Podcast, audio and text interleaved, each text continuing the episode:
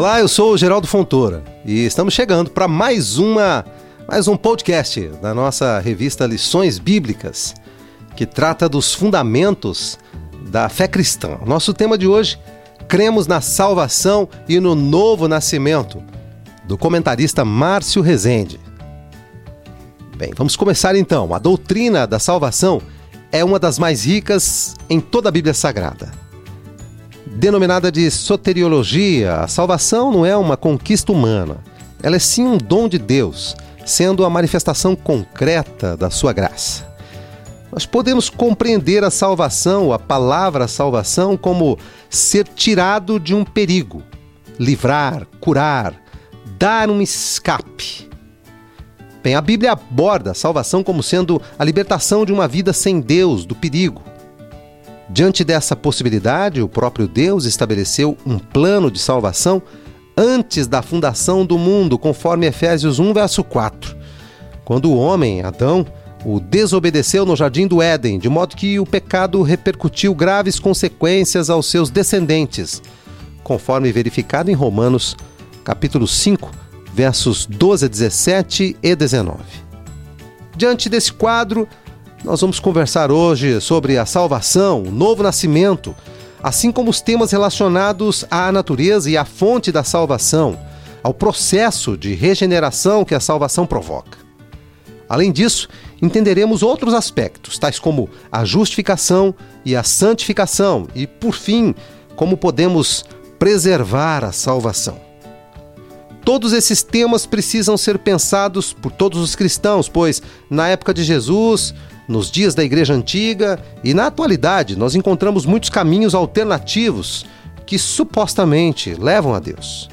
No entanto, sabemos que somente por Jesus Cristo alcançaremos a reconciliação eterna com Deus.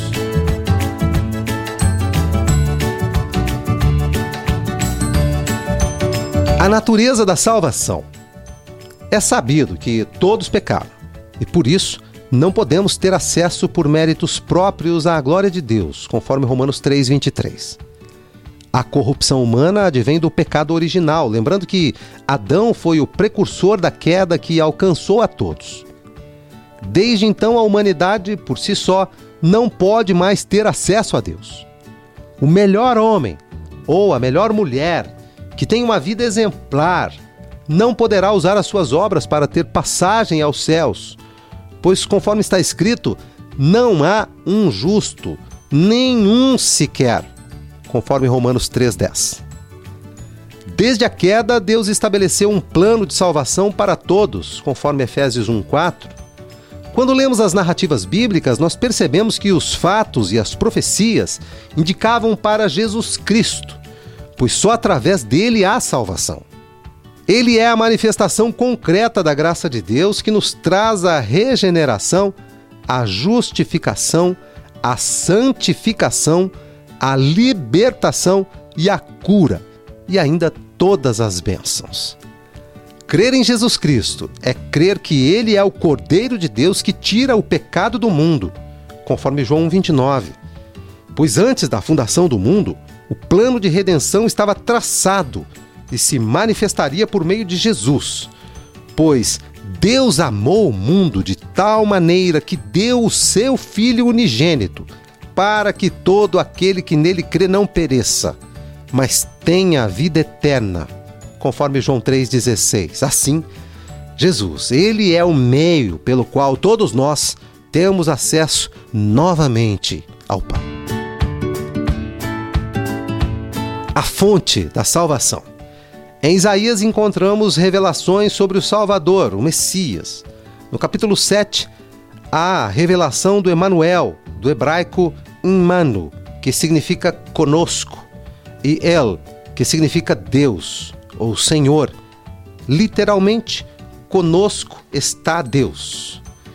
Este Deus conosco salvou Acás, conforme profetizado por Isaías mas também esteve humanamente entre nós, aspas, porque Deus enviou o seu Filho ao mundo, não para que condenasse o mundo, mas para que o mundo fosse salvo por ele, fecha aspas. João 3,17. Foi necessário que o Emanuel viesse ao mundo, pois só por meio de Jesus Cristo temos a chance da salvação.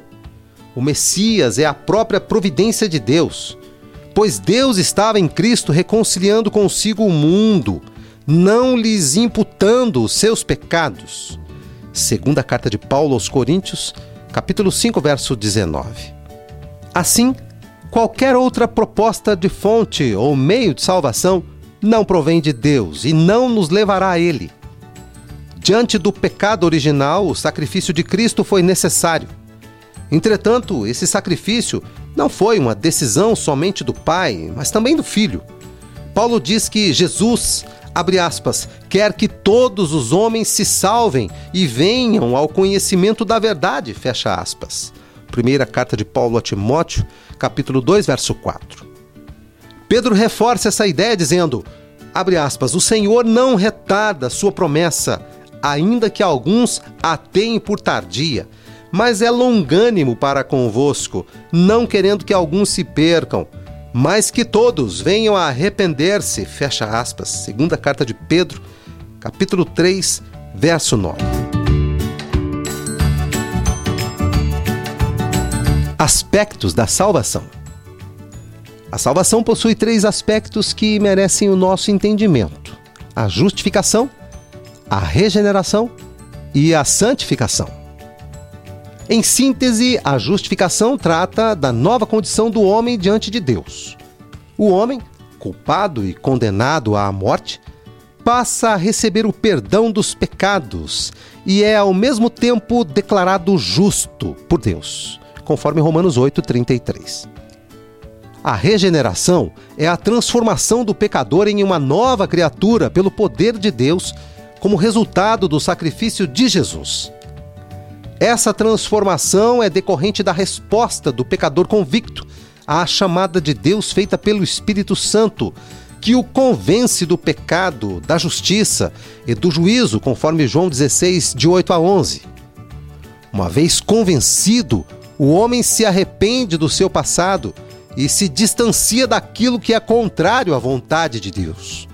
O que recebemos na salvação, na justificação e na regeneração se manifestará na santificação de três formas.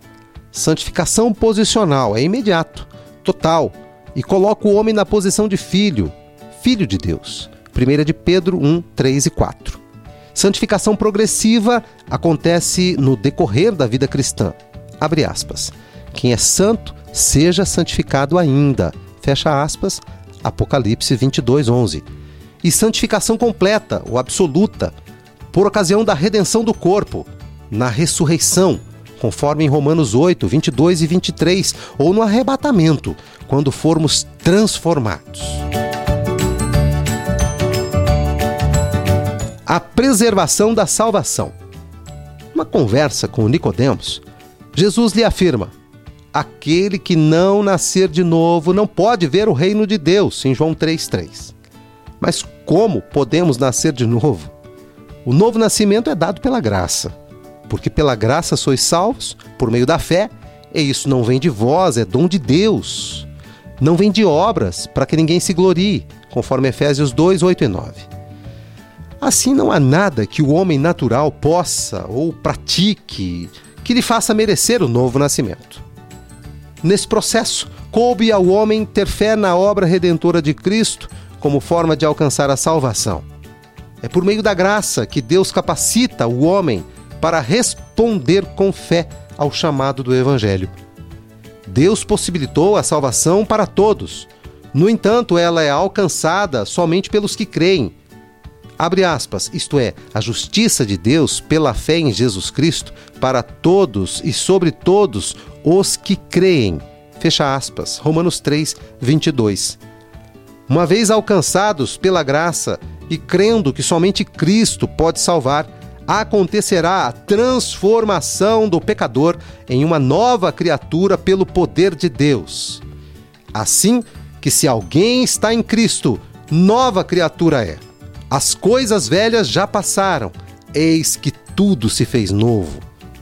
Segunda carta de Paulo aos Coríntios, capítulo 5, verso 17.